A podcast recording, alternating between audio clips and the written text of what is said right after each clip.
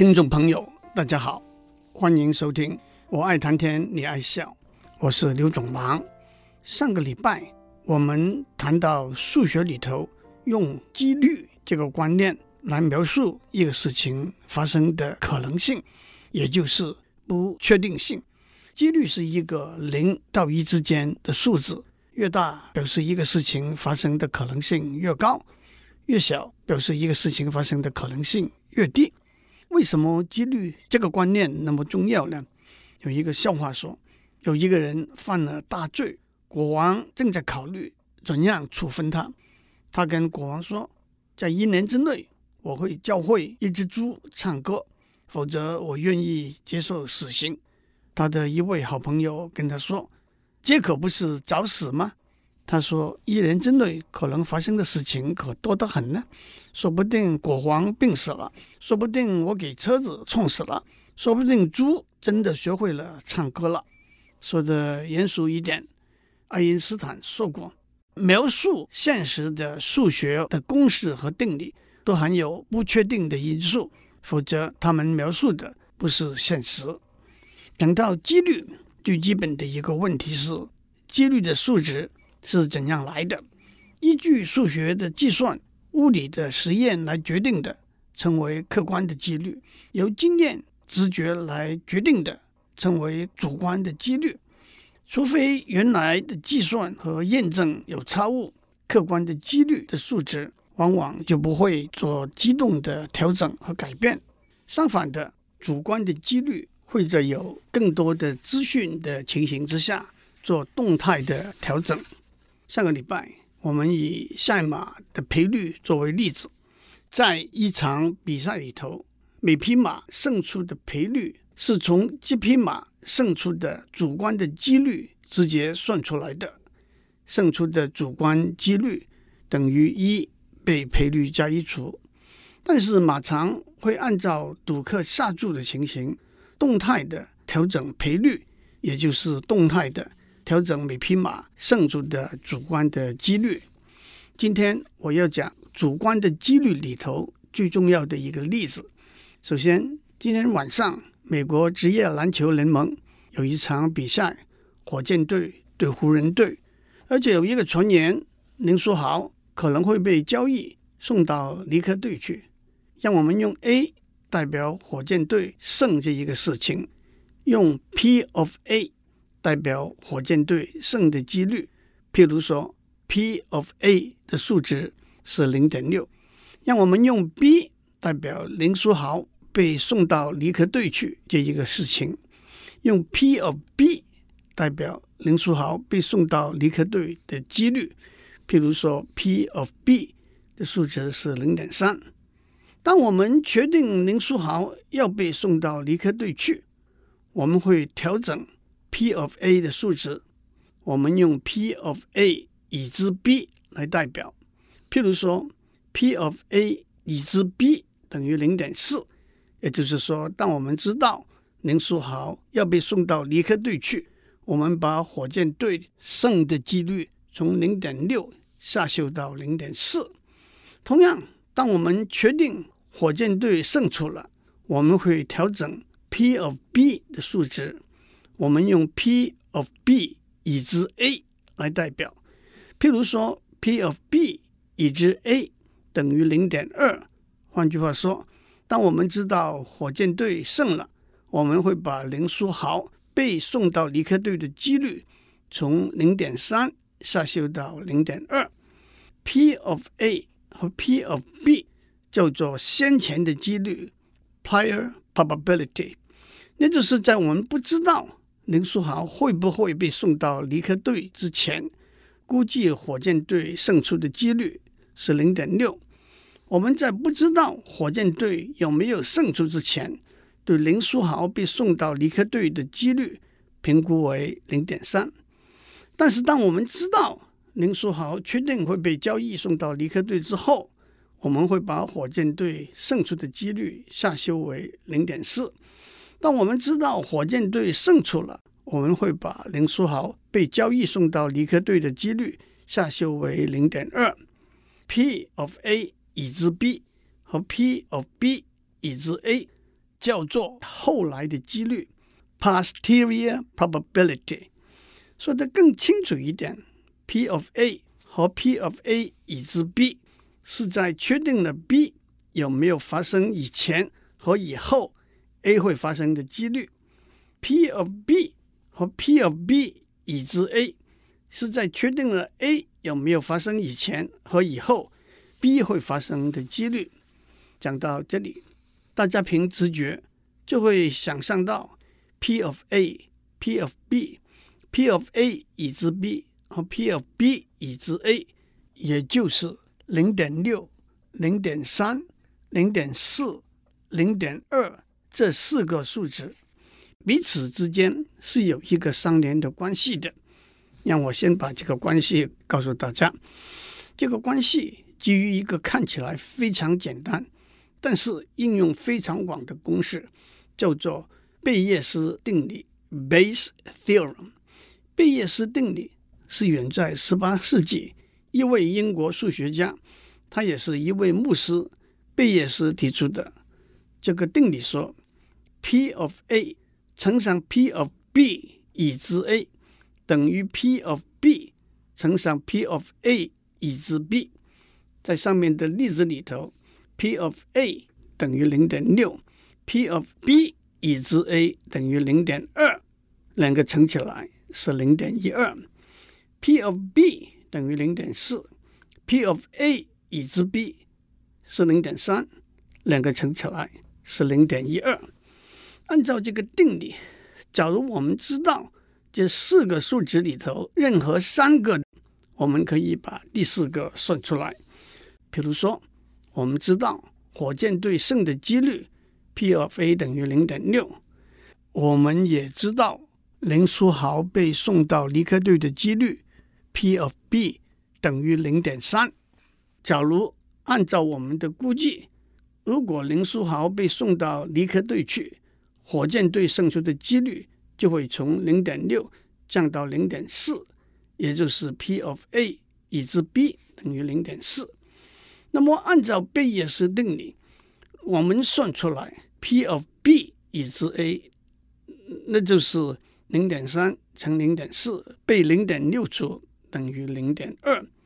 换句话说，如果火箭胜出，林书豪被交易送到离开队的几率也就从零点三降到零点二了。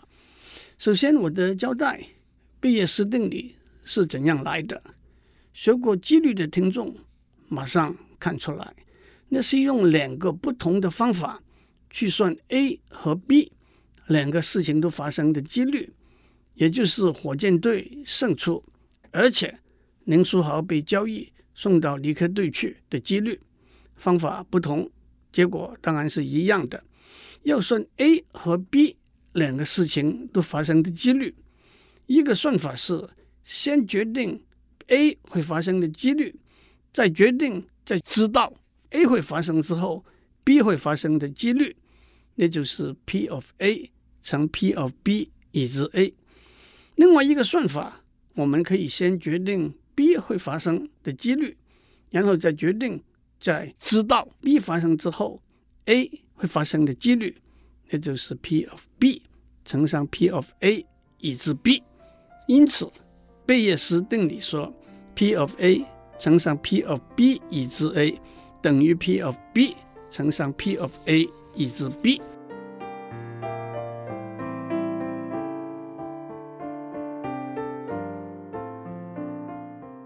我们在上面讲到一个事情会发生的几率，和在有了新的资讯之后，如何调整这个几率。说得清楚一点，有一个事情 A，它发生的几率是 P of A，那是先前的几率 （prior probability）。如果我们有了新的资讯，一个事情 B 发生了。我们可以调整 A 发生的几率，P of A 已知 B，那是后来的几率 （posterior probability）。后来的几率怎么算呢？我们可以用贝叶斯定理，P of A 已知 B 等于 P of A 乘 P of B 已知 A 被 P of B 除。但是我们得知道 P of B 已知 A 和 P of B 在许多现实的例子里头，我们的确是比较容易知道 P of B 已知 A 和 P of B，也因此可以算出 P of A 已知 B。让我们看一个例子，按照统计的数据，四十岁以上的女性每一千个里头有十四个会患乳癌。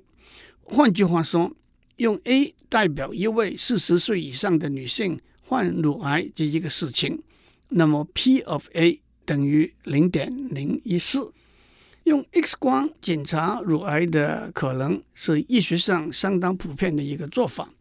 按照统计，每一千个女性做 X 光检查的，有一百个的结果是肯定的，肯定的表示有乳癌。用 B。代表一位四十岁以上的女性做 X 光检查，P of B 是检查的结果，是肯定的几率，那 P of B 等于零点一。光从 P of A 等于零点零一四，P of B 等于零点一这两个数字，从直觉来说，X 光检查是相当笼统的，因为一千个人里头只有十四个人患乳癌，但是 X 光的检查是。有一百个人的结果是肯定的，但是让我们看得比较细一点。按照统计，一个患有乳癌的病人用 X 光检查得到肯定的结果的几率是零点七五。换句话说，P of B 已知 A 等于零点七五。因此，倒过来用贝叶斯定理去算，P of A 已知 B 的结果是。零点零一四乘零点七五被零点一除，等于零点一零五。换句话说，如果 X 光检查的结果是肯定的话，病人的确患乳癌的几率只是零点一零五。这个数字比一般直觉的估计低很多。我这样讲下来，也许大家只有一个印象。那就是从某些知道的资料算出另外一些资料，让我把这些资料全部摊开来。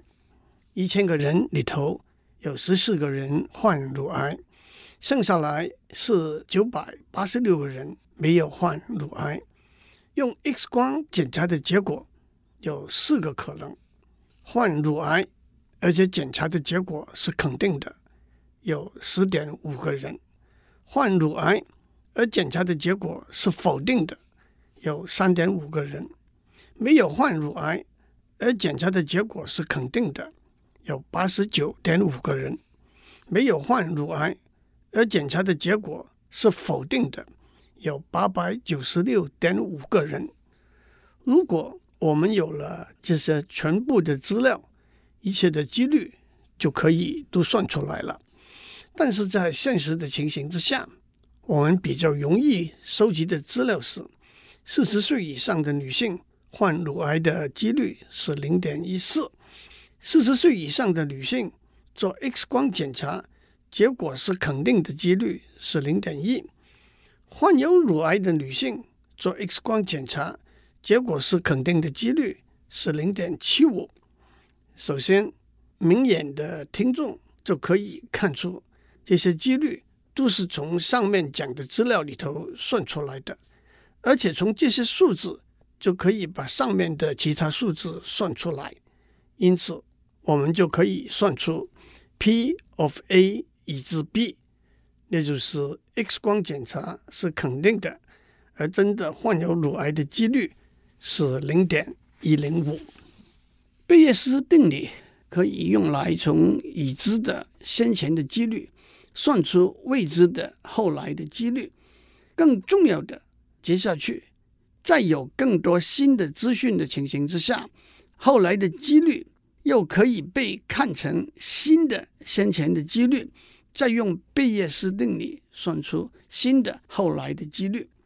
在我们上面的例子，P of A 等于零点零一四，是一位过了四十岁的女性患乳癌的先前的几率；P of A 已知 B 等于零点一零五，是过了四十岁经过 X 光检查结果为肯定的女性患乳癌的几率，也就是后来的几率。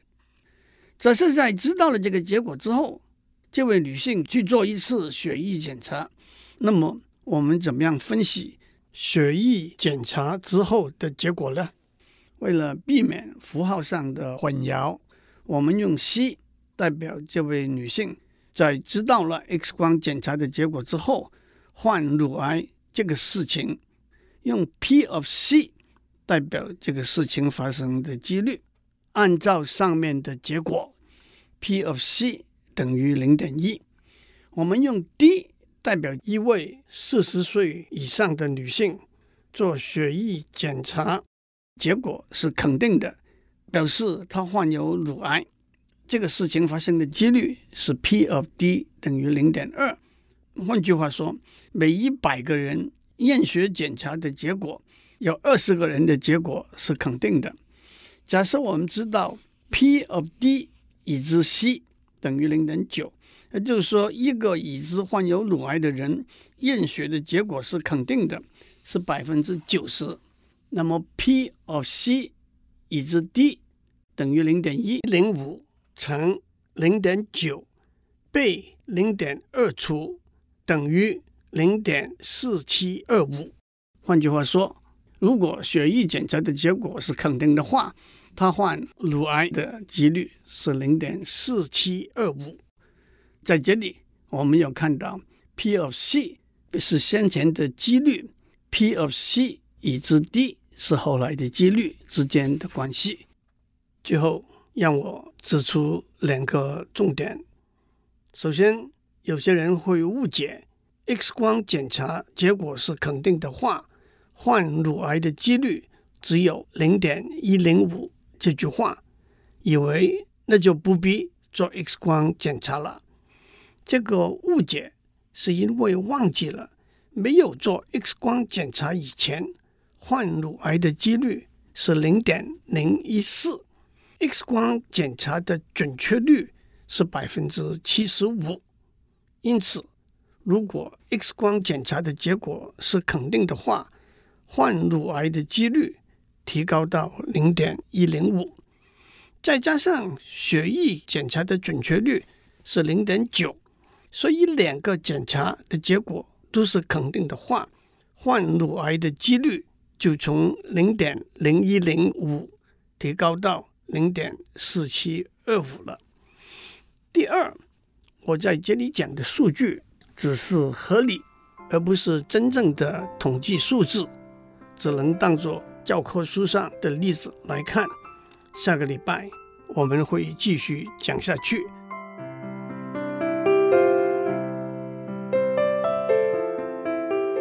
以上内容由台达电子文教基金会赞助播出。